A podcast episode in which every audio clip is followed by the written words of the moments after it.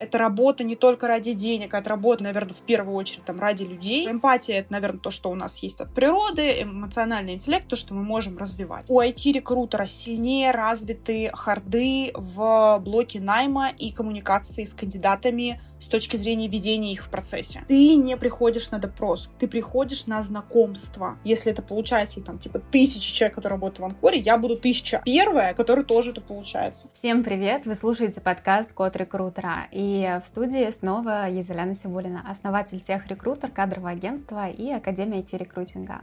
И, собственно, автор и ведущий этого подкаста. В этом сезоне мы говорим про развитие, саморазвитие, про важные скиллы, про сильные стороны.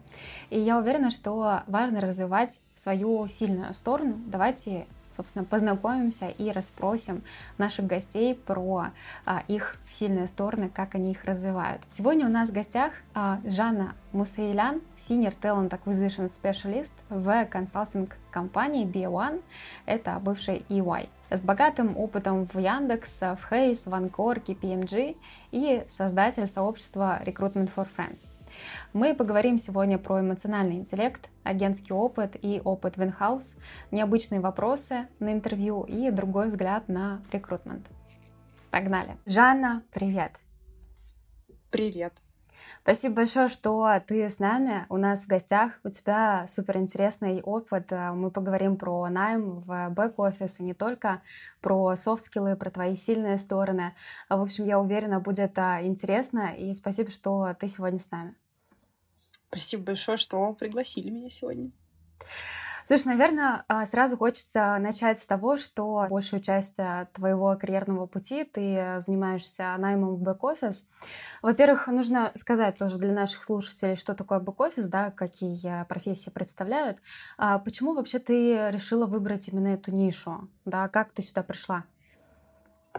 Ну, на самом деле, если говорить про выбор именно бэк-офиса, ну, наверное, не могу похвастаться тем, что это было супер осознанно, но тем не менее. Я работала, помню, в бутиковом агентстве, после которого я решила продолжать свой путь в Анкоре. Шла я за анкоровской экспертизой понимала, что для меня очень важно действительно быть экспертом и строить вообще, в принципе, свою оценку не просто там на том, что я чувствую, что этот кандидат подходит, а все-таки, чтобы действительно был э, какой-то правильный э, подход к оценке, да, к э, там, кандидату, к потребностям клиента. Собственно, поэтому пошла в Анкор. Тогда в Анкоре передо мной стоял э, такой интересный выбор. Я должна была попасть либо вот в департамент, который поддерживает бэк-офисные роли, либо в департамент, который поддерживает это маркетинг, продажи и вот эту всю sales, по сути, историю коммерческую. Тогда у меня был такой выбор, я не знаю, вот я помню, что это как-то неоднозначно. Я помню, мне сказали, ну вот ты будешь искать юристов. Я такая, ой, юристы. А, но мне это показалось, честно, в какой-то момент каким-то более интересным, глубоким, непонятным для меня. И вот именно вот это непонимание, там еще были а, озвучены юристы, HR, это я потом еще узнала, что там есть какое-то количество другое еще вакансий. Вот. И мне тогда это показалось, что, о, я это не знаю, я вообще не понимаю, что это такое, классно пойду. Поэтому вот, собственно, так и был выбран бэк-офис. Наверное, по причине того, что я не очень понимала, что это за структуры, и мне они были интересны. Вот так. Угу. Бэк-офис — это, получается, та функция, которая находится в поддержке компании, то есть юристы, бухгалтеры, HR. Абсолютно. Ты здесь э, проговорил интересный момент, что а, о, интересно, пойду. Ну, то есть определенный там вызов. Мне непонятны эти профессии, как их нанимать, как их оценивать. У тебя, насколько я знаю, есть э, ну, разный опыт э, в целом подбора. Э, как ты можешь э, объяснить, э, в чем особенность найма бэк-офиса от э, каких-то других профессий? Расскажу, а, наверное, сугубо вот мое такое впечатление, и это то, чем я активно очень делюсь а, сейчас с моими там, текущими коллегами. Дело в том, что когда мы говорим про sales команды, когда мы говорим про бизнес команды, да, то есть которые непосредственно приносят доход, а, как правило, там IT-команда, да, потому что сейчас тоже очень много э, коллег, которые прям на IT-рекрутменте специализируются, складывается такое ощущение, что э, нанимающие менеджеры, которые в целом часто сталкиваются с какими-то изменениями внутри их команды, они как бы более к этому привыкшие. То есть они понимают, что команда меняется, такое бывает, а может быть она не только меняется, она может быть растет, да, в целом там все круто, мы просто там продолжаем найм то, как правило, бэк-офисные команды, они все-таки редко проходят через подобные изменения. То есть очень часто бывает такое, что если это классная сработавшаяся бэк-офис команда, то они там годами могут вместе работать, иметь прекрасные отношения внутри. Для них каждый найм становится ну, довольно серьезным испытанием. Им может быть тяжело принять решение, они могут перестраховываться, они могут в целом просто чувствовать, что что-то меняется.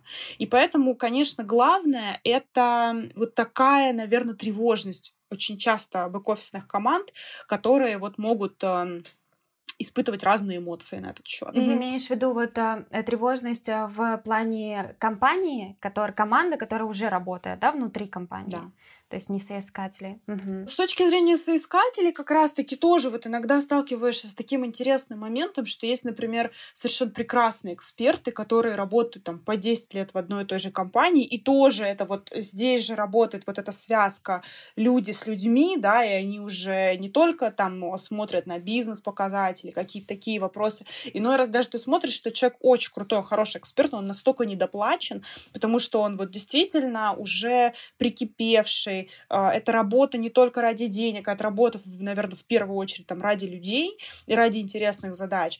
И к тебе приходят, например, там, особенно сейчас, это, честно говоря, очень чувствуется ввиду всех изменений, которые происходят с российским рынком труда. Люди выходят на рынок, понимают, что они достаточно долго, например, находились там в рамках одного работодателя, им бывает сложно. У них может быть великолепная экспертиза, ты наблюдаешь проблемы с самопрезентацией, они не знают, не умеют, не понимают, потому что э, да, у них все было круто, круто, у них там вообще не было потребности работу искать там до определенного момента. Поэтому да, вот есть э, здесь специфика, наверное, в бэк-офисе, это такая высокая эмоциональность, я бы так сказала. Это не значит, что люди приходят там, кричат или плачут на там собеседованиях или на каких-то рабочих звонках, но они действительно могут быть эмоциональны там, при принятии решения. Даже там, не знаю, при э, презентации себя или своей команды. Такое действительно бывает, поэтому здесь очень важно с этим уметь работать, а, действительно уметь помочь. Иной раз, кстати, подсказать кандидату. Кандидат, смотри, там у тебя очень много эмоций в этом вопросе. Или там а, давай как-то скорректируем твою сам презентацию, структурируем ее по-другому. Или давай что-то подсветим. При работе, например, с нанимающим менеджером, на самом деле точно так же. Там нанимающий менеджер, смотри, у тебя вот здесь тоже может быть там много эмоций по этому поводу. Или может быть много сомнений. Давай мы с тобой эти сомнения снимем. А как мы с тобой их будем снимать? Что мы для этого с тобой сделаем. И действительно, поэтому работа с бэк-офисом предполагает довольно серьезное твое вовлечение человеческое, да, угу. просто. Эмоциональный поэтому... интеллект, по факту. Абсолютно. Вот эмоциональный интеллект э, — это действительно то, что можно развить. Эмпатия, наверное, ну тут можно спорить, короче говоря, в терминах они на самом деле плюс-минус очень похожи, но как бы эмпатия это, наверное, то, что у нас есть от природы, эмоциональный интеллект, то, что мы можем развивать. Поэтому да, здесь, конечно, история про то, что или то, или другое обязательно должно быть включено, потому что мой, например, опыт работы в Яндексе показывал для меня совершенно разные вещи с точки зрения экспертизы рекрутеров технический рекрутер, IT-рекрутер, да, который работает с наймом все-таки ребят в IT, обладает другими компетенциями, чем э, рекрутер, который работает с другими вакансиями. Но компетенциями ты имеешь в виду в каком плане? Софты Софт-скиллы или харды? Наверное, не хотелось бы быть голословной, что прям не всех в одну гребенку, потому что это будет в целом неправильно, некорректно.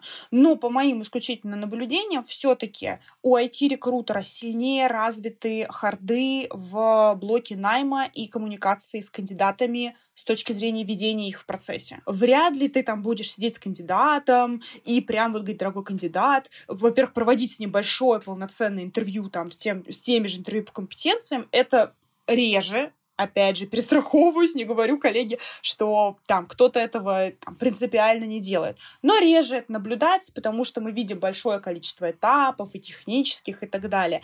Поэтому на что-то, естественно, внимание мы уделяем меньше. А когда мы говорим все-таки про бэк-офисные, скажем так, роли, здесь действительно мы садимся вместе с кандидатом, проводим большое интервью, мы можем где-то что-то подсвечивать, да, там как-то по-другому его крутить. Угу. а говорится. большое интервью, ты вот здесь а, что вкладываешь в большое интервью? То есть это сколько сколько по времени занимает? На самом деле, в зависимости от вакансии, опять же, то есть не буду говорить, что с каждым там условным координатором отдела мы там сидим по полтора часа и выясняем досконально каждую компетенцию. Конечно, нет.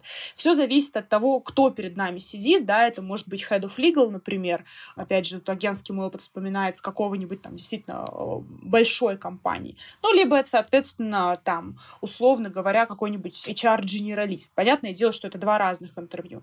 Поэтому, да, мы здесь говорим о том, что средняя, как говорится, больница, я думаю, никого абсолютно не удивлю, это порядка часа. При этом совершенно честно скажу, что бывают, например, кандидаты, с которыми ты ну, настолько тебе интересен уже этот человек, что ты можешь и полтора часа вообще спокойно просидеть и вообще хотеть дальше с ним говорить. Ну, понятное дело, что у всех у нас там э, есть свои задачи. А есть действительно кандидаты, которые, во-первых, в силу опыта, там, может быть, там, нет такого плацдарма, да, для этой беседы, но, может быть, действительно ты видишь кандидата и понимаешь, что, получив ключевые ответы на ключевые вопросы, ты будешь с ним прощаться и просто не тратить время человека. Угу. Ну смотри, я здесь, кстати говоря, не соглашусь. Иногда бывают такие э, ситуации, когда через пять минут тебе понятно, что этот человек не подойдет там, по софтам, как он начал интервью э, и так далее. У меня бывали такие кейсы, когда через 5-15 через минут я заканчивала интервью, вежливо прощалась, говорила, что фидбэк будет вот тогда, ну и действительно приходила там с фидбэком. Это безусловно. У меня есть великолепный пример. Я вот до сих пор его помню. Я один раз в жизни искала IT-эксперта, и действительно, через пять минут у меня был с ним видеозвонок. А, это был молодой человек, который сидел в темноте. А, я попросила его включить свет, он включил свет. Сзади была полностью обшарпанная стена без обоев, с пиратским флагом. И, в общем, тут сейчас, конечно, время удивительных историй. Никогда больше такого не было, на самом деле. Все остальные были совершенно замечательные и прекрасные. Поэтому, да, бывают вот такие моменты экстра какие-то, когда ты понимаешь, что мы дальше не идем. И да, действительно, в этом случае мы просто там выдерживаем все необходимые правила этикета, чтобы никого не обижать, не расстраивать. Просто я здесь всегда стараюсь перестраховаться, чуть-чуть еще поискать, хотя бы, да, там, может быть, я не права, может быть, я ошиблась, может быть, у меня плохое настроение, может быть, все что угодно, чтобы вот эти мои ну, как, какие-то, да, додумывания, да, да, да, исключить. Все-таки угу. мы еще пытаемся там как-то этот разговор построить, но действительно там, если не удается, то ты спокойно прощаешься с кандидатом, ничего экстраординарного в этом действительно нет. Ну, я вот, например, придерживаюсь а, правила трех проверок. То есть, а, если первый раз он мне ответил вот таким вот образом, второй раз он подтвердил, а может быть и не подтвердила, наоборот, что-то сказал другое. Третий раз э, я либо утверждаюсь, либо мы идем там в другую сторону. Чаще всего, кстати говоря, в айтишке, если сравнивать, да, у меня больше опыта в айтишке, ну и в целом mm-hmm. в бок-офисе в том числе это работает очень хорошо. Мотивация и потребность э, текущая это самое ну, наиболее сложное, с чем приходится работать э, там, в бэк-офисе, и в айтишке, и в других э, позициях, в хедах особенно. То есть здесь они умеют проходить собеседование, они умеют готовиться к этим собеседованиям. Это правда. У меня, кстати говоря, вот мы здесь, я хотела вернуться, говорили про эмоциональный интеллект и эмпатию. А, я вспомнила прекрасный э, сериал The Big Bang Theory. Теория большого взрыва. Теория большого взрыва, да. Шелдон. А, у Шелдона прокачана как мне кажется, эмоциональный интеллект на э, уровне хард-скиллов. Ну, то есть он э, там, возможно, проходил, возможно, прочитывал какие-то книги. То есть он понимает, что сейчас человеку грустно и нужно поднести там чашечку горячего чая или горячего напитка. Но, естественно, это не говорит о том, что он там эмпатичен и показывается прямо, что во время там конференции хочется, чтобы выступил э, другой человек, который владеет эмпатией. Возможно, у тебя есть какие-то рекомендации советы. Вот а, мы проговорили, что эмоциональный интеллект можно качать, а эмпатия хорошо бы, чтобы она присутствовала. Как ты думаешь, что вообще поможет прокачивать эти скиллы? Ой, это прекрасный вопрос. Я бы так сказала. Самое главное качество вообще в работе самого рекрутера — это неравнодушие. Когда к тебе приходит твой заказчик, там, твой клиент, и тебе о чем-то рассказывает, да, скорее всего, он это делает там не просто потому, что вот у него сегодня настроение поделиться. Это либо происходит потому, что у него там болит, и он к тебе приходит эмоционально, и в том числе говорит, тут такое вообще, вот, и дальше у него какой-то рассказ, какое у него это все случилось. Либо он приходит тебе с абсолютно адекватной бизнес-позицией, говорит, смотри, мы там сейчас выиграли, например, такой тендер, нам надо сделать раз, два, три, и тогда у нас будет вот больше денег, грубо говоря. Это два варианта, при которых тебе рассказывают, ну, или ты об этом спросил, да, вот, там, о причинах найма или еще о чем-то подобном. И тот, и другой вариант предполагает, что ты неравнодушен. То есть тебе не все равно. Вот та компания, в которой ты работаешь, она заработает денег или нет? Или тот человек, который, который к тебе пришел, он там будет действительно спокоен на своем рабочем месте, он будет также эффективен, в конце концов, тоже принесет вот эту коммерческую выгоду. То есть первое правило — это неравнодушие. Ты, ты должен это делать так, как будто ты это делаешь для себя. Вот ты для себя будешь подбирать коллегу, тебе, грубо говоря, потом действительно с этим же человеком будут вместе работать. А, или там ты, например, подбираешь человека, который будет отвечать, а великолепный пример — это административные департаменты, которые, по сути, просто поддерживают все, что происходит в офисах, и не только в офисах. Например, ты там подбираешь какого-нибудь человека, который отвечает за то, что там у тебя офис будет в самом центре города, суперкомфортабельный, А-класса, и у тебя там будет кулер с водичкой стоять, и печеньки 500 видов, и 300 видов чая, например. Вот, казалось бы, ну не будет этого человека. Ну, наверное, как-нибудь мы там все умные люди сейчас соберемся и найдем, да, где нам сидеть в Москве. Но, по сути, человек берет на себя ответственность за то, чтобы лично тебе было комфортно, когда ты придешь, может быть, один раз в неделю, может быть, один раз в месяц, но ты придешь в этот офис, и там ты сможешь там выпить этого чаю, съесть эту, эту печеньку. Да, может быть, конкретно этот человек не отвечает за то, чтобы ты, э, не знаю, зарплату получил, например, да, он не приносит доходы этой компании, но ты почувствуешь, если этого человека не будет потому что у тебя в офисе станет пыльно, грязно, он будет какой-то не такой, там будет сломанный туалет в уборной или еще что-то. И уж точно мы вот все, кто являемся пользователями этих благ, это почувствуем. Оказалось бы, это бэк-офис, и эта вакансия или там эта позиция, она вот тебе вообще, ты там смотришь, господи, что там такого? Это такое очень будет в конце концов ощутимо. И опять же, поэтому даже принимая решение, условно работая с этой вакансией, ты работаешь для себя. Вот это вот а, понимание, что все, что ты делаешь, в конце концов, ты делаешь это для себя. Для того, чтобы у тебя были крутые, умные, классные, талантливые, энергичные коллеги, или у тебя будут другие коллеги, не будем перечислять все то же самое, но, собственно, а, в другом ключе. Поэтому каждый раз, когда ты а, садишься делать этот найм, ты делаешь его для себя. Да, это, конечно, ты там, а, наверное, являешься последним, может быть, пользователем в этом там звене, но тем не менее ты в итоге этим воспользуешься. Поэтому совет э, делай это для себя. Вот прям, чтобы тебе было классно. Ну вот да, сейчас ты работаешь э, в консалтинге, да, и много очень времени проработала в агентстве. А как вот этот подход э, найма для себя перестроить для э, того момента, когда ты подбираешь как внешний человек? Как вот эту вот человечность перенести в агентство? Это очень большая разница. Вот прям правда. Искренняя разница, когда ты находишься в агентстве, разница, когда ты находишься в онхаус кардинально разные вещи. Здесь, наверное, когда ты работаешь в агентстве, ты всегда понимаешь, что ты это делаешь за вполне конкретные деньги. То есть здесь у тебя мотивация очень простая. Если ты не сделаешь свою работу хорошо, то ничего не заработаешь. Все. И на самом деле, как показывает практика, люди с таким человечным подходом в агентстве работают круто. Вот это прям большая вот корреляция между тем, как ты относишься к своей работе, и тем, сколько ты зарабатываешь. Ну, естественно, не буду называть какие-то конкретные имена, хотя сейчас могла бы совершенно спокойно а, отметить коллег из агентств, которые блестяще справляются со своими задачами. Могу сказать, что когда ты относишься к клиенту как к коллеге, который не где-то там далеко, ой, со своими проблемами, со своими нанимающими, вот пусть сам там и сидит тогда сразу ты получаешь крутой результат, когда ты действительно к нему относишься точно так же по-человечески. Да, конечно, при переходе в инхаус ты просто видишь этих людей, они тебе приходят и говорят, у нас вот просто огонь, мы сидим тут до 12, до 2 часов ночи, и, пожалуйста, сделай так, чтобы я перестала работать до 12 ночи. Ну, то есть ты конкретно вот можешь на это влиять. Когда ты в агентстве, немножечко все по-другому. Но отдельно отмечу, это работает точно так же, когда ты рекрутер, который предлагает эту задачу решить коллеги из агентства. Если ты не очень френдли, если ты прям какой-то токсичный, который приходит к коллеге и относится к нему как к ресурсу, ну, тогда к тебе будет в лучшем случае такое же отношение. Потому что зачем мне работать условно с тобой, если я могу поработать с каким-то другим заказчиком, который нормальный, адекватный, тоже по-человечески. Да, конечно, понятно, деньги и так далее, там может быть какой-то хороший заказчик, с которым вы делаете там много денег за какой-то период и так далее.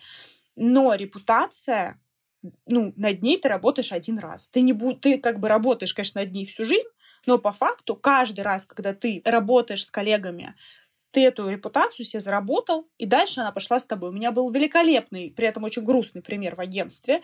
В первом я работала в Анкоре, не буду называть компанию, там была, ну, HR, которая работала, соответственно, с коллегами из агентства. В какой-то момент она уволилась. Она пришла с, естественно, просьбой, да, коллеги, пожалуйста, рассмотрите меня на вакансии. Никто ей этого не говорил в открытую, но все сказали, что зачем нам это надо просто. Ну зачем нам это? Мы найдем классного, хорошего человека, у нас будут с ним великолепные отношения, чем мы будем вот сейчас человека, который вот системно плохо э, там, с нами коммуницировал, не мог выстроить отношения и так далее, мы сейчас будем себе создавать дополнительные проблемы. Поэтому репутация в этом смысле, конечно, строится быстро, и эффективно, скажем так. Твои бы слова в уши всем нашим заказчикам а, в нашем это агентстве, правда. потому что это действительно так.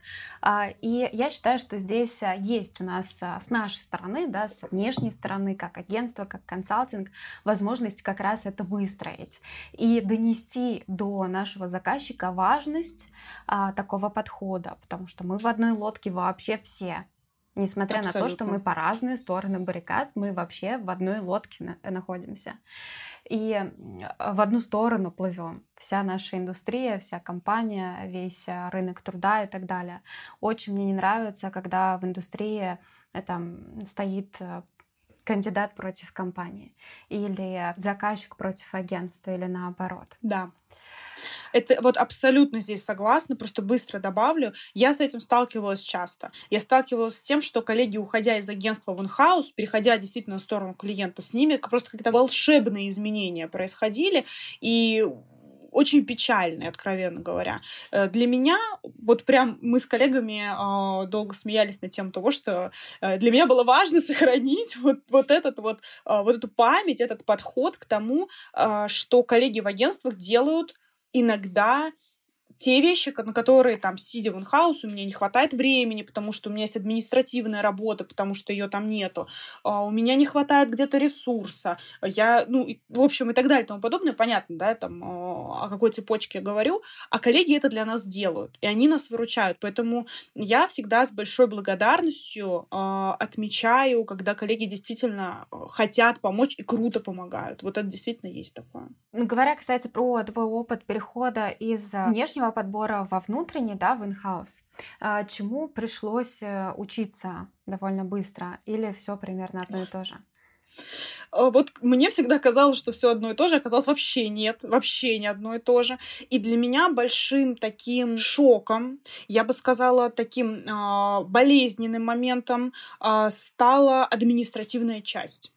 А, дело в том, что когда я переходила из Хейса в Яндекс, я столкнулась с тем, что в Яндекс довольно быстро ушла команда, а, она перешла в Озон. И практически из 20 человек осталось трое. Вот просто трое, и там весь объем вакансий, который был, он никуда не делся. То есть мы как-то гребли. Естественно, ни у кого не было никаких возможностей меня обучать. Благо в Яндексе там э, действительно был вариант обучаться самостоятельно. Там достаточно неплохо сделана система, которая позволяет там и по рекрутмент процессу пройтись, и какие-то технические решения тоже изучить самостоятельно. Но это было прям вот самым, наверное, для меня критичным. Ты думаешь, ну окей, у тебя там одна CRM, стала другая. К моменту там моего выхода в Яндекс я их видела, ну, штук 15-20, наверное, точно.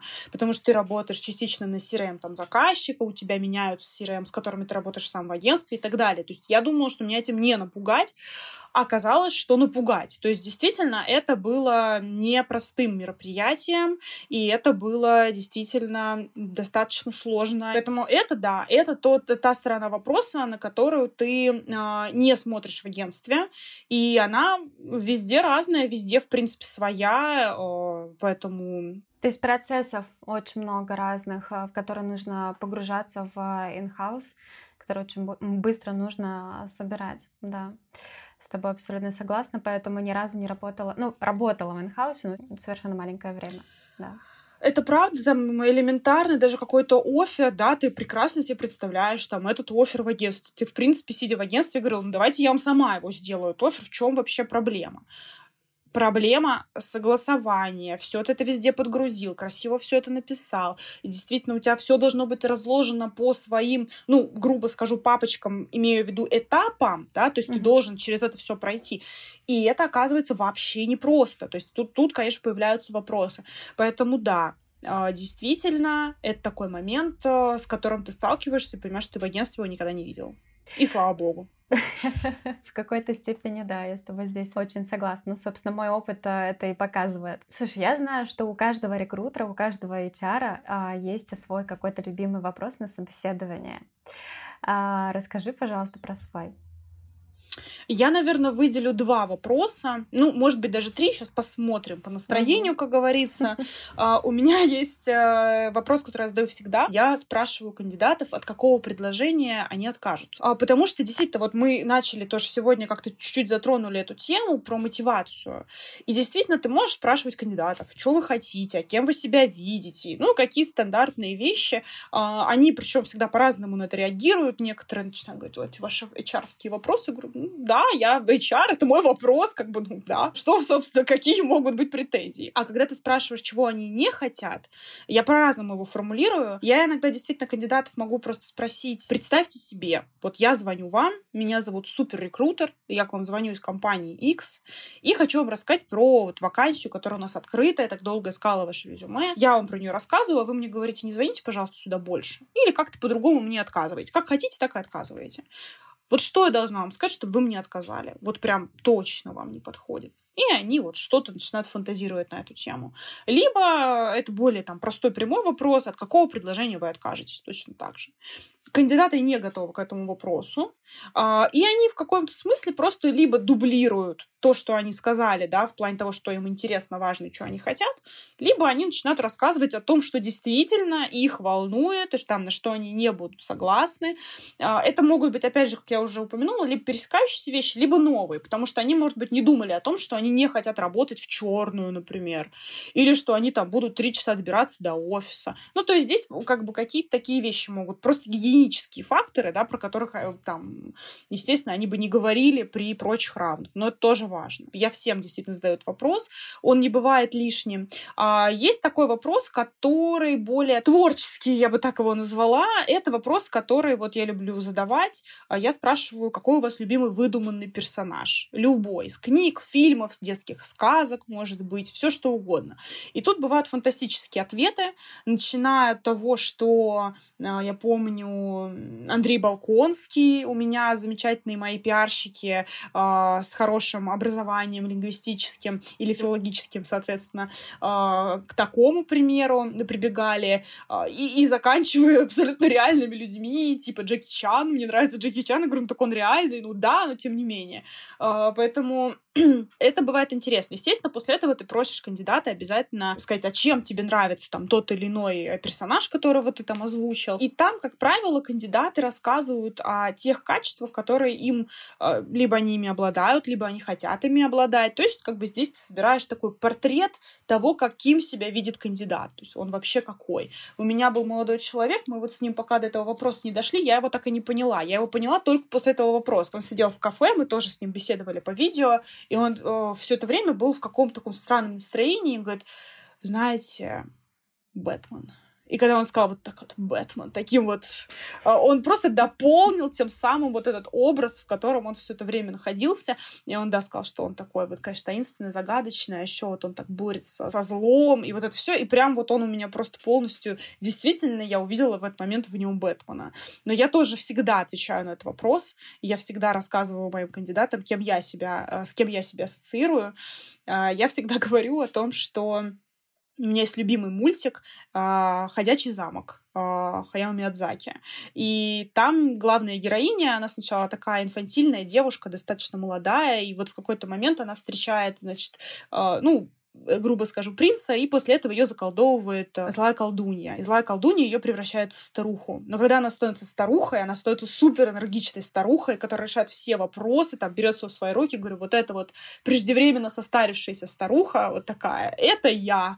Я, конечно, может быть, старушка где-то внутри, но я еще поборюсь, я еще возьму свое, я так просто не сдамся, вот это мой идеальный персонаж. Ты всегда отвечаешь э, на этот вопрос, на свой же вопрос э, одним персонажем, или он тебя меняется? Она, я думаю, что будет меняться в скором времени, потому что я всегда с кандидатами стараюсь говорить максимально честно, и по-честному, это пока вот такой персонаж. Но я надеюсь, что он скоро изменится, потому что чувствую в себе новые силы. Вот так вот. Ну, слушай, я вот э, когда ты мне рассказала про этот вопрос, я прямо долго думала, как же мне на него ответить. И я поняла, что я не подготовилась э, сегодня отвечать на этот вопрос.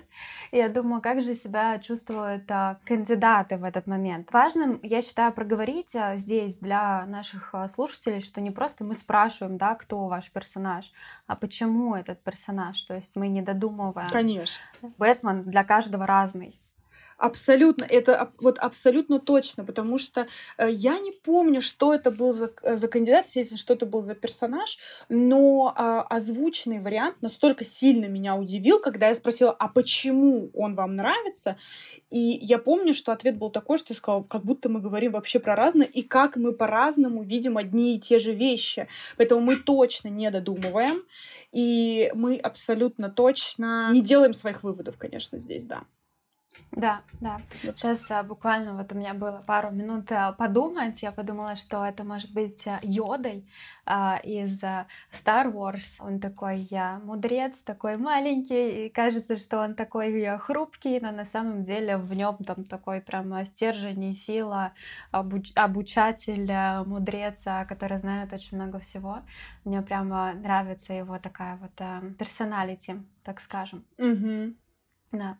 Ну, это, это мне кажется, кстати, очень показательный такой пример а, на самом деле. Вот, пожалуйста, прекрасный обучатель, мудрец, может быть такой маленький, но очень-очень мощный. Поэтому мне кажется, что этот вопрос, э, во-первых, кстати говоря, да, я даю кандидатам возможность на него не отвечать. Они э, иногда говорят, а я не знаю. Я говорю, не знаете, так не знаете, нет проблем, как бы. То есть, э, да, прекрасно. Или, например, бывает такое, что я сначала с ними делюсь, если они в таком находятся состоянии, когда они не, не, не готовы, не знают, не понимают. И, собственно, вот это тоже, мне кажется, такой достаточно важный момент в интервью, когда ты э, не просто получаешь что-то от кандидата, ты можешь ему что-то дать. И вот этот момент, когда вы в обмене находитесь, то есть ты не приходишь туда как такой каратель или как человек, который допрашивает его, а ты вполне себе открыт, ты нормально можешь обсудить что-то с кандидатом, ты понимаешь, что перед тобой человек, он может растеряться, и ты говоришь, слушайте, давайте я вам скажу. И вот ты его расслабляешь вот этим своим собственным примером, и вот так вот, собственно, и происходит. Слушай, мне здесь очень нравится твой э, подход, и э, как раз ты меня к нему подвела. Я про него вспомнила, который я тоже стараюсь, по крайней мере, применять. Не всегда это получается. Э, сделать так, чтобы на собеседовании кандидат что-то получил и наполнился. То есть не просто э, получить э, от него информацию, но сделать так, чтобы он ушел, и ему было классно от того, да. что мы с ним пообщались. А он э, вышел после интервью с приподнятым настроением, что да, даже если я не хочу хочу работать в этой компании, даже если мне не нравятся эти задачи, но все равно этот э, там час, да, полчаса посвященные сейчас были для меня значимыми, и я не просто сейчас э, потратил время на очередного HR и рекрутера.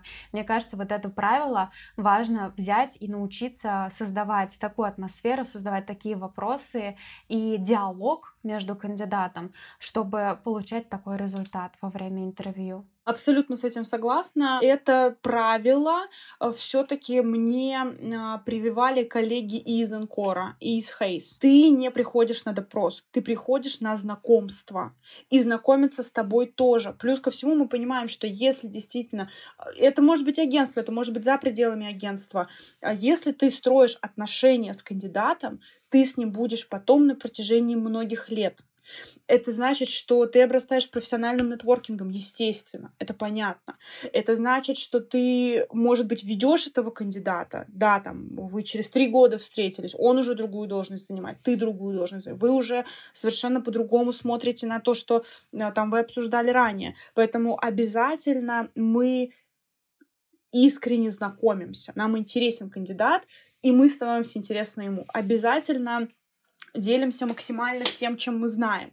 То есть мы там рассказываем прямо и искренне и честно про то, какая у нас есть вакансия. Если, например, это всегда так было, у меня, например, одна из почему-то моих сильных сторон — это найм персональных ассистентов.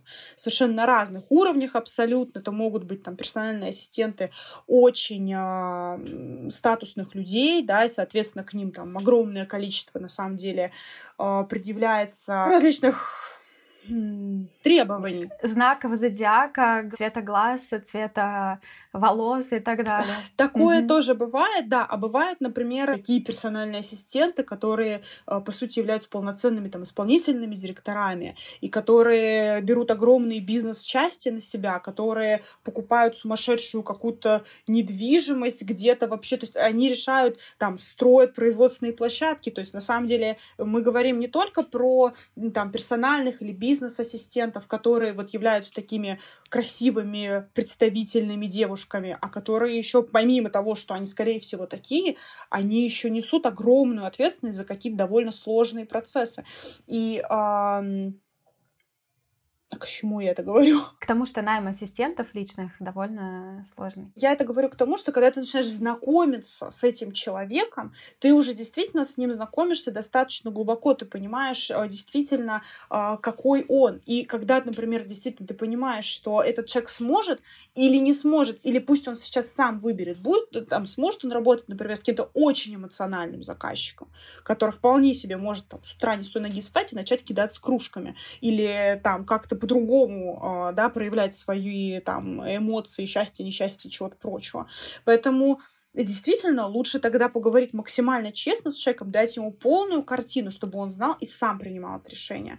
Поэтому я здесь всегда за то, чтобы кандидат от тебя ушел, получив столько же, сколько он отдал. То есть он тебе все про себя рассказал, он ответил на все вопросы, пусть даже ему покажут, что эти вопросы какие-то глупые, вот, например, про какого-то любимого персонажа, вообще, что, зачем меня брать, спрашивают.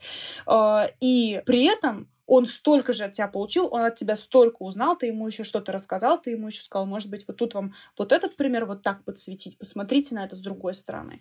И он тогда от тебя уйдет, зная, что конкретно вот он общался, например, с Жанной, и Жанна крутая, и я в следующий раз приду обязательно тоже ей напишу, и буду вообще доволен когда буду в поисках работы. Да, да, да, да. И мне до сих пор, я уже ну, много лет не работаю в агентстве, ко мне возвращаются кандидаты, и это не столько моя, например, прям заслуга, что типа я такая молодец, сколько мои коллеги, которые меня этому учили, вот это их заслуга, что есть кандидаты, которые спустя многие годы приходят, говорят, мы вот тогда с вами работали, было круто. И это действительно дорогого стоит, когда ты действительно не просто там отработал и там закрыл вакансию, когда еще все остались в этом процессе довольны. Это безумно приятно, и подход э, как выиграл-выиграл с трех совершенно сторон. Да. И особенно я здесь хочу отметить, что эти кандидаты могут стать а, не только следующими кандидатами, но и твоими заказчиками, заказчиками. и исполнителями, где-то там подрядчиками. И это на самом деле здорово понимать, что да, в мире очень много кандидатов и очень много людей в целом в поиске работы, но вы все равно все связаны через а, несколько рукопожатий, и здорово, когда можно создать вокруг себя это окружение и поддерживать его, да, тот, тот самый нетворк, а, личное общение, поддержание его, и работа получается быстрее в удовольствие ко Абсолютно. И потом, действительно, мне очень нравится тема, я люблю вообще на тему рассуждать, это тема личного бренда, про то, что вот люди, какое-то количество, да, в профессиональном сообществе людей будут знать, что есть конкретно Езеля, есть конкретно Жанна, есть конкретно еще какое-то количество людей, я знаю про них вот это, потому что мне про них вот это рассказали.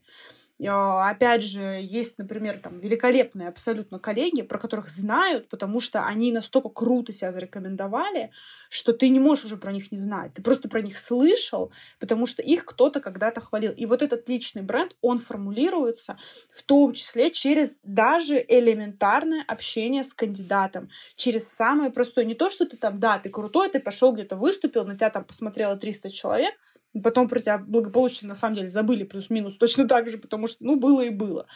Но когда действительно ты там вел, например, поиск, и ты круто его отвел, ты там со всеми круто пообщался, ты ко всем вернулся, ты там э, максимально хорошо выполнил свою работу, а если теперь ты еще вот этим 20 кандидатам, лично глядя в глаза, рассказал, дорогой кандидат, смотри, вот тут надо сделать вот это, вот тут надо сделать вот так, покрути свою самопрезентацию, не говори про это, скажи про это вот так, не надо врать, ну давай чуть-чуть по-другому вот представим, чтобы ты выглядел посильнее. И каждое вот такое общение это на самом деле большой вклад в твою копилочку, потому что люди к тебе вернутся. И они, может быть, вернутся не лично, но они вернутся через другие контакты, они вернутся с другими клиентами. И действительно, это абсолютно точно работающая история. У меня здесь возник вопрос, на самом деле у меня уже был. Он заключался в том, что э, как не перегореть, э, будучи таким эмпативным, да, потому что проявляя настолько большую эмпатию и консультируя э, наших кандидатов, мы довольно э, рискуем рискуем а, собой а, в выгорании. Но, с другой стороны, а, проявляем эмпатичность не только в понимая, что это выигрышная стратегия для нас, мы еще и выигрываем сами, получая какую-то информацию от кандидатов в том числе. То есть всегда важно думать про другую составляющую, про жизненную составляющую, что это тебе в целом помогает получать удовольствие от работы в целом. То есть если ты воспринимаешь это не только с той точки зрения, что да, тебе нужно проявлять эмпатию, эмоциональный интеллект качать и так далее, только для того, чтобы качественно закрыть вакансию, и там растить личный бренд. А если посмотреть с другой стороны, что этот личный бренд, эмоциональный интеллект, эмпатичность для тебя это в удовольствие для твоей жизни, то это вообще другая картинка. Абсолютно полностью согласна. Что важно? Вот то, что я рассказываю, объективно подойдет не всем. Вот, скорее всего, сейчас будет какое-то количество людей, которые меня послушают и скажут, господи, Жан, ну расслабься, давай вот честно, просто делай хорошо свою работу, у тебя все будет хорошо. И они, в принципе, имеют место быть, и они тоже правы. Я, например, предполагаю, что там, работая с разными кандидатами, во-первых, не все кандидаты это оценят. Это, это факт. Некоторые придут и скажут, знаете что, вот вы со своими вообще рекомендациями сидите там, где вы сидите. имеет место быть. Поэтому все равно, вот, вот тут и появляется эмоциональный интеллект в первую очередь. Это нужно не всем. Это не панацея, это не ответ на все вопросы. Если ты будешь вовлеченным, эмпатичным, переживающим в какой-то степени и неравнодушным, это вообще не всем надо. Это факт. К тебе может прийти человек, который будет просто совершенно сухим лицом, э, с абсолютно безэмоционально, э, просто ждать от тебя результата. Он имеет на это право. Мы точно так же эмпатично под это подстраиваемся. хорошо, мы все это убрали и просто тихо, спокойно работаем, вообще с минимальным включением.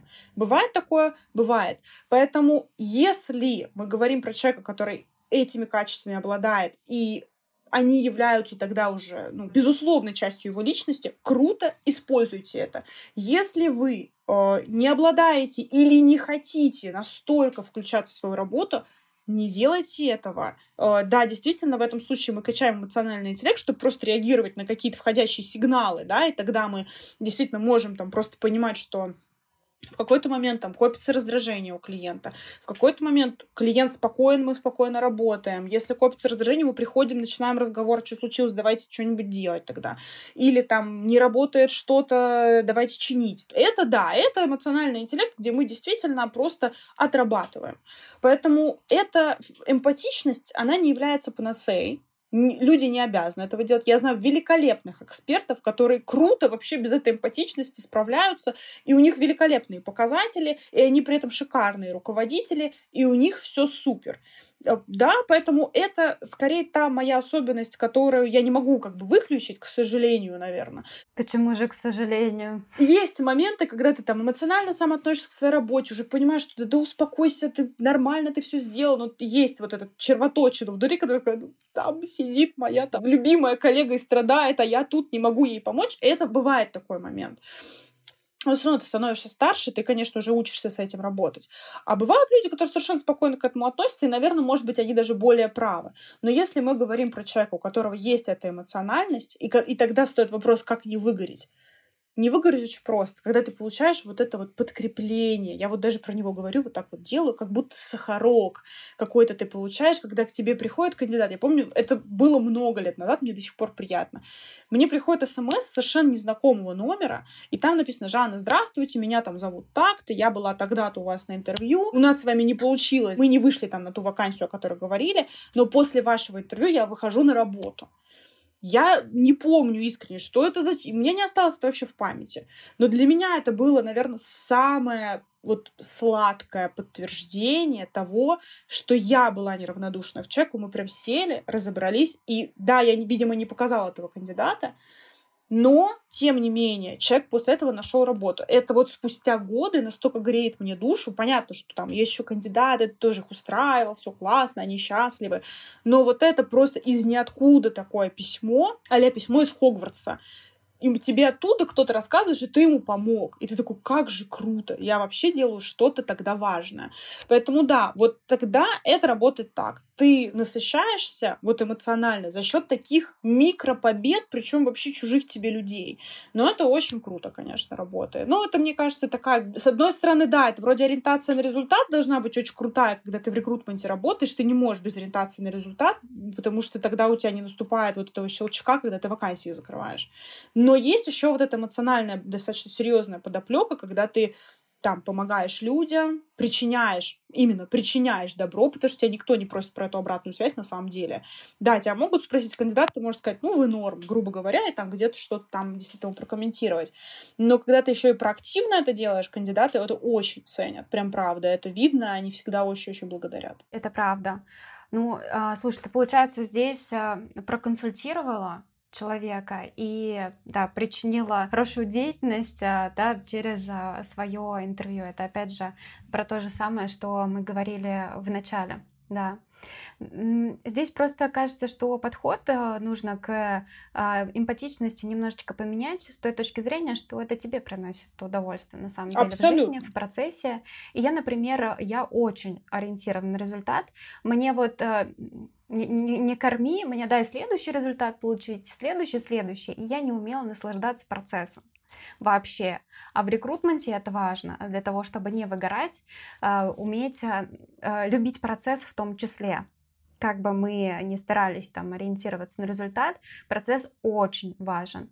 И вот здесь ты про это как раз э, и говоришь, про то, что э, да, сам, сам процесс важно ему тоже уделять э, достаточно времени для того, чтобы не выгорать, полюбить этот процесс и сделать его так, чтобы он тебе приносил удовольствие и вот подкреплял тебя определенными сахарками, как ты тоже очень красиво выразилась. Да. На самом деле, вот про полюбить это очень важно. Мне кажется, в любом процессе вот рекрутинга, даже не важно, бэк-офисно, не бэк-офисно, это не важно. Но пока ты не... Ну, полюбить окей, пока ты не примешь этих людей, которые в этом процессе есть, потому что все равно это все происходит ради людей. Пока ты их не примешь, ты я считаю, нет, ты можешь быть эффективен в этой профессии, но для меня стало ответом на вопрос, там, Жан, как ты работаешь с этими заказчиками, они вот такие сики, там, какое-то количество вот, вот этих вот таких сиких э, эпитетов, вот почему они такие. Прими их пойми их, и тогда будет проще. Не спорь с ними, не ищи, почему они плохие, не ищи в них эти минусы. Вот, э, опять же, вот эта история, да, которую я приводила в пример с э, самой простой административной функцией, на которую очень часто люди так немножко сквозь пальцы смотрят. Пойми, в чем суть, пойми, почему сложно. Да, коллеги, которые занимаются оценкой бизнеса и работают там с тем, чтобы составить сложные финансовые модели и потом презентовать их, и, в общем, и так далее и тому подобное – это сложно. Сложнее ли это, чем, например, перевести там тысячу человек из одного офиса в другой? Ну, не знаю, как бы, это спорный момент. Поэтому их, абсолютно всех своих заказчиков надо обязательно вот принять и понять, что они все для тебя важны. Нет более важного и менее важного. Понятно, что мы там не говорим про приоритизацию, но тем не менее. Поэтому вот такая филантропичность определенная в этом во всем, да, имеет место быть.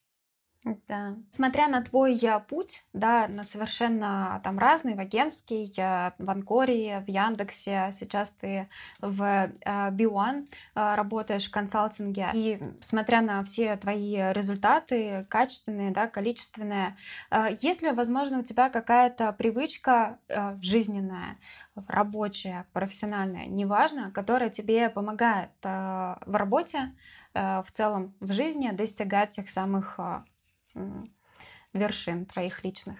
Ну, спасибо за вершины. Тут, тут можно, как говорится, спорить, но тем не менее. Я бы сказала так. У меня нет привычки, у меня есть как бы жизненная позиция. Вот каждый раз, когда я меняла работу, мне всегда говорили, вы знаете, у нас очень сложно работать. Вы справитесь? Это такая сложно? Да, хочу.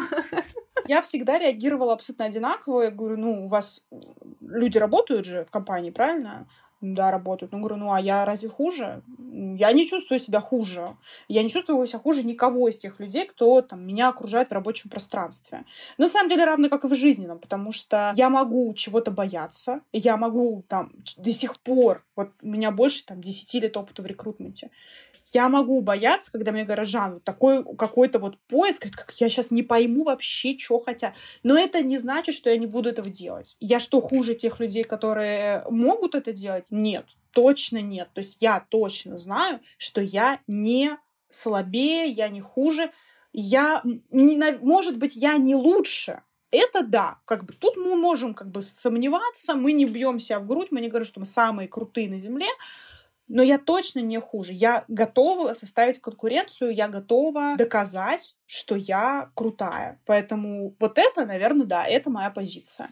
А, и вот это, наверное, моя позиция мне помогает в жизни, потому что я еще, наверное, хорошо понимаю, что, может быть, а, до определенного момента я думала, что я какая-то другая, да, там, например, у меня просто вся моя семья — это люди там, а, мои родители — это люди там с инженерным образованием, моя сестра — это финансовое образование и карьера в финансовой среде, то есть все как-то больше про цифры, про математику. Я очень гуманитарная в этом во всем, конечно, на их фоне.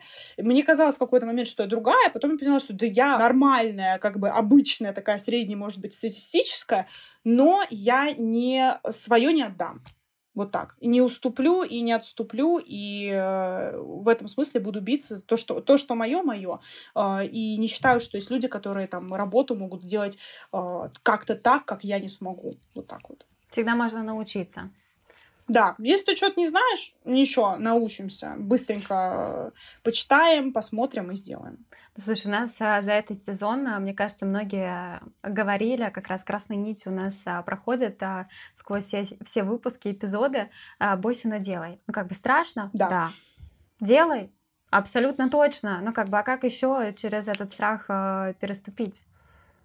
Это правда. Вот с этой позицией я очень согласна. И мне кажется, что эта позиция позволяет не сдаваться, не пасовать и действительно а кому сейчас не страшно? Вот в 23-м году, по-моему, страшно абсолютно всем, да, начиная там с 20-го. Поэтому это просто такая новая реальность, и все. Ты к ней должен привыкнуть. Да, сейчас э, тоже читаю книгу Рэя Далио а, «Новые принципы», и там описывается абсолютно множество разных а, вариантов. И почему нам страшно? Потому что это с нами происходит впервые. Да, такие моменты происходят впервые. Но на самом деле они происходили раньше. И раньше они происходили на намного больше высоте, там прямо прописаны все графики, как это происходит, с какой величиной, там умирали люди, какой спад экономики был и так далее. И да, нам страшно, но мы выживем, э, если мы будем делать э, что-то, что позволит нам э, дальше продвигаться и развиваться. Просто будут новые правила, правила новой реальности, которой нам нужно будет приспособиться. Количество мероприятий э, разного формата, которые происходят э, сейчас на внешнем, э, внутреннем пространстве, просто поражают нас как раз из-за того, что мы раньше с этим не сталкивались. Но абсолютно все можно пройти, только если мы будем что-то предпринимать и делать. Абсо- вот прям сто процентов. Я, наверное, в какой-то момент была против вот этой вот любимого постулата, который появился, кризис, это возможности, вот это вот все. Нет, я, наверное, как бы, я в это верю, но действительно в какой-то момент он стал таким вот уже прямо вот э, щиплющим тебя. Да. да, он уже тебе не, ну, как бы ты его уже все, ты его не воспринимаешь, он уже как бы какой-то такой неприятный становится. Тем не менее, даже если мы сейчас уберем вот эту кризисную часть, вот мы ее так просто стороночку подвинули, все, как будто бы ее нет. А, когда, например, точно так же я, я помню, я приходила в Анкор, и со мной э, там проводили какое-то сумасшедшее количество интервью. Мне говорят, слушайте, вы вообще пришли из какого-то супер маленького бутикового агентства? Как вы вообще у нас тут, у нас процессы, это анкор, на худой конец, вообще понимаете? И вот я помню тогда, вот это первый раз у меня это получилось, что я не хуже. Я тоже могу, если это получается там типа тысячи человек, которые работают в Анкоре, я буду тысяча а первая, у которой тоже это получается. Поэтому надо просто делать. Это факт. Вот просто делать и все. И дальше ты уже поймешь, ты разберешься, только ввязавшись в эту драку. Да, ну кажется, это прекрасный момент, на котором мы с тобой завершим этот э, подкаст. И кажется, что действительно и очень, очень мотивирующее, и очень успокаивающее, в то же время вдохновляющее на определенные действия. Большое тебе спасибо, Жанна, что поделилась своим опытом, поделилась а, своими лайфхаками. Я себе точно забрала несколько, а, которые поприменяю в своем собственном найме, в свою команду. Большое тебе спасибо. Спасибо большое еще раз, что пригласила на такую прекрасную беседу. А мы с гостями, с вами, слушателями, услышимся в следующих эпизодах. До скорых встреч. Пока-пока. Пока. -пока. Пока.